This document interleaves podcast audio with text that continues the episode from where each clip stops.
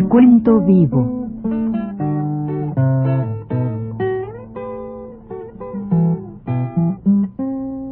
Mis décadas.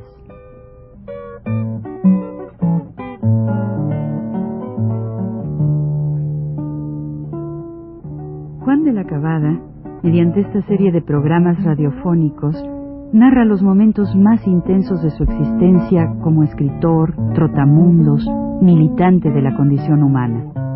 Todo lo cual es ya patrimonio de nuestra mejor literatura.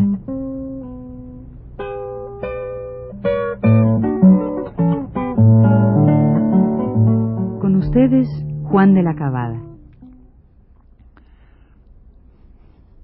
Sí, el jefe de los agentes que nos llevó a Guadalajara, a la cárcel de Guadalajara, Guadalajara, llevaba un rollito, un rollo, ese rollo era naturalmente las bases de su acusación ahí, pero ellos no toman en cuenta nada, ni acusación, ni hay este, declaraciones del, del, reo, ni nada de eso. Uno de ahí lo llevan y lo meten a la, desde luego, a un, a a un separo, una celda. ¿eh?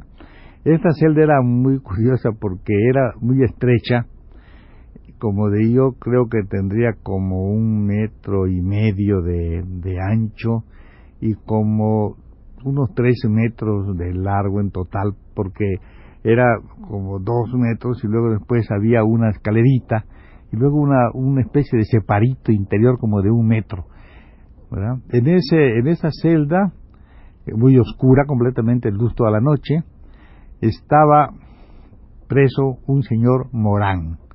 Un señor Morán que, según, nos dijo, era eh, contador, este, un tenor de libros, una cosa de estas, de una casa que se llamaba, aquí en México, es una casa que se llamaba este, la, zapatería, la fábrica de calzado Excelsior, que, que tengo entendido eran una el dueño de esto era el señor Carlos B. Aquel señor estaba detenido allí en, pues, por sus actividades, y si era, si era, claro, sus actividades, este, pues, digamos, cristeras, ¿no? Había, en ese cuartito chiquito de atrás, subiendo la escalerita aquella, había un indio muy alto, muy alto, él, muy fuerte, muy fuerte, este, con un, un balazo aquí en el ojo, es un raspón aquí que le he dado aquí en la, en la orilla del, del, del, ojo del ojo derecho. Está hinchado. Y nosotros yo llevaba naturalmente no sé cómo no me lo quitaron llevaba unas unas este que siempre llevábamos mucho de esto nosotros porque pintábamos por todas partes. Llevaba una, unos gises de esos de colores ustedes creo que los conocen pero no muy grandes sino más bien chicos eran cabitos de esas cosas, la llevaba en la bolsa, y con eso nos pusimos a pintar allí cosas, en, tanto Jorge como yo, empezamos a pintar, pues, leyendas, ¿no? Leyendas eh, en favor de nuestro partido, contra el gobierno, todas esas cosas las pintábamos ahí adentro de la prisión, ¿no? Esto al señor no le parecía tan mal, ¿no? No le parecía mal que hiciéramos todo esto al señor Morán, pero sí no le gustaba a él la relación que teníamos, tratábamos de hacer una gran amistad con el indio, el, el que tenía el balazo. Y decía, tengan cuidado, ¿eh? dice, ustedes hagan lo que quieran aquí, todo, pero, la cosa de clase es, es, es, terrible, ¿no? Una de él mismo, que era el, el que era su correligionario del indio, pues nos decía, no tengan mucho cuidado con ese, porque ese indio es indio, es indio, eh, tengan cuidado, él, no puede, él, los, él los puede delatar, él puede bueno, cosas así, ¿no? Cosas que nosotros al contrario, pues nos, caía, pues, nos, no nos gustaba, nos parecía un poco chocante eso, porque era una deslealtad de su parte, ¿no? Pero el señor era un señor muy garigoleado, muy bien. Y mm, pues la, la, cosa era que los señores estos no daban el sol más que a Jorgito. Tendría entonces, Jorge Piñón tendría entonces unos 19 años, era un chamaco, 19 años, un muchacho pues de origen francés como era él, ¿verdad? Era sobrino de la de la mujer de Siqueiros, de Gachita Amador, de San Luis Potosí, de ella se apellida bueno, la, se escribe Pick Me Out, pero él se puso siempre Piñó y así hasta que murió siempre se llamó Piñó, fue un periodista muy importante.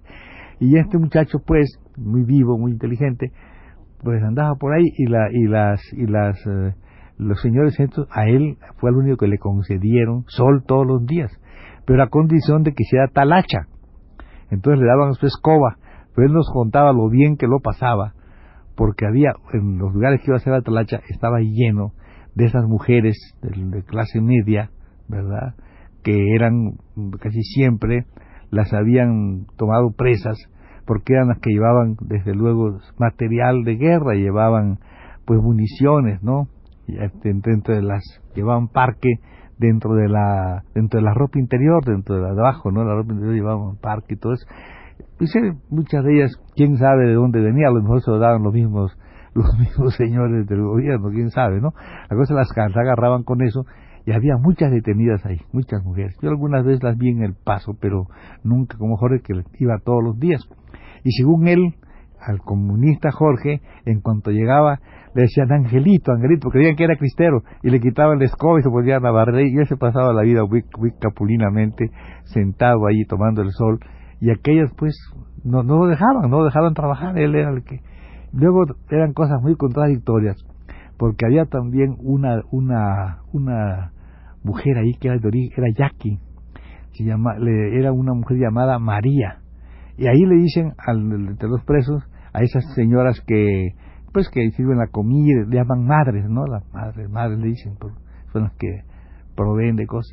Y esta, esta, esta muchacha, una joven ella todavía, una mujer de unos 30 años, pues también en la noche creyendo que eran unos cristeros, nos llevaba un tazón enorme de café con leche y un y un este y un paquete de galletas de esas galletitas de, de figuritas verdad nos llevaba y decía siempre la recibía yo o la recibía Jorge cualquiera de los dos decía para que recen por mí pero lo curioso era que no se lo llevaban los cristeros, nos lo a nosotros, a los cristeros como el viejo era un viejo señor ya grande, siempre a eso no les hacen caso las muchachas, las mujeres claro les gustan más a los jóvenes, y nos llevaban a nosotros las cosas para que recen por mí, y al, y al indio pues tampoco, ¿verdad? Entonces, este, era muy contradictorio que en el penal la gente que era, era tenía unas de tendencia cristera y otros empleados cristianos también, porque así ocurre, pues pensaran más en nosotros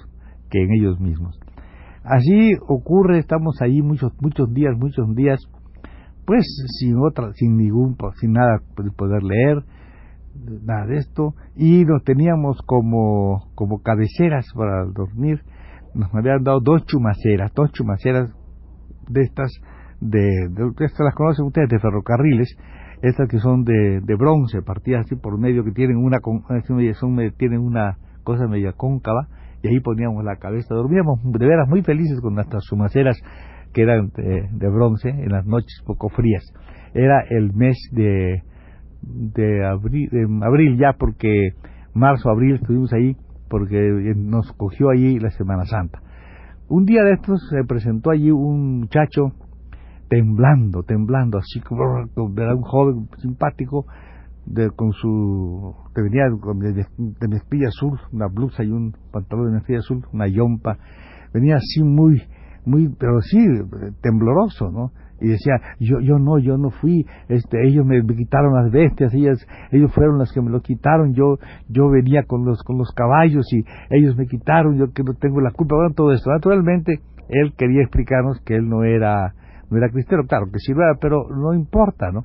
él estaba justificándose con nosotros, no teníamos nada que ver. Entonces el viejo le dijo, le dije, ah, porque ahí había desaparecido ya el indio aquel, que el compañero aquel del balazo ya había desaparecido. Y si es verdad que en las noches sí se oían, pues, los fusilamientos, los, las descargas que había en las noches, ¿no? Bueno, entonces él le dice, muchacho, lo que debes hacer ahorita es ponerte a bien con Dios. Porque aquí se escuchan todas las noches las descargas y no es nada difícil que tú seas uno de aquellos, aquellas víctimas que dan su sangre por la religión y por Cristo Rey. Bueno, pero le digo, este, no, mira, no te preocupes, mano, le decíamos, le decíamos nosotros, no, no pasa nada, mano, y si pasa qué, no, no, ¿qué, ¿por qué va a andar con miedo este muchacho? Si a nosotros nos llegan a fusilar, pues vamos a gritar, viva el Partido Comunista, tal cual, y, y morimos, pero no, no nos podemos poner así antes de tiempo, no, no, mano, no te preocupes, pero él estaba muy aterrado, a tal extremo que sí hizo caso al viejo, y todos los días, y las noches enteras, nosotros acostados y ellos, ¿verdad? Pues todo, todo era Via Crucis que les hacía rezar. Recuerda, cristiano, en esta primera estación, el pobre hacía todo esto. La cosa es que sí, como al día siguiente lo sacaron, o los dos días lo sacaron, y no sabemos si realmente este muchacho lo ejecutaron, este joven. Es muy posible, porque así pasaba en estos casos. Vamos a seguir, vamos a contar nuestra salida y qué nos ocurre en la segunda estancia a la sombra que vamos a tener.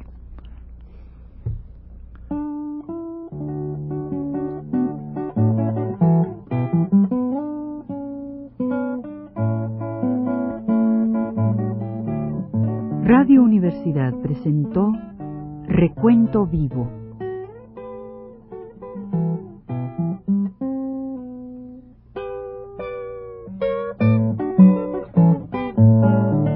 Mis décadas por Juan de la Cabada.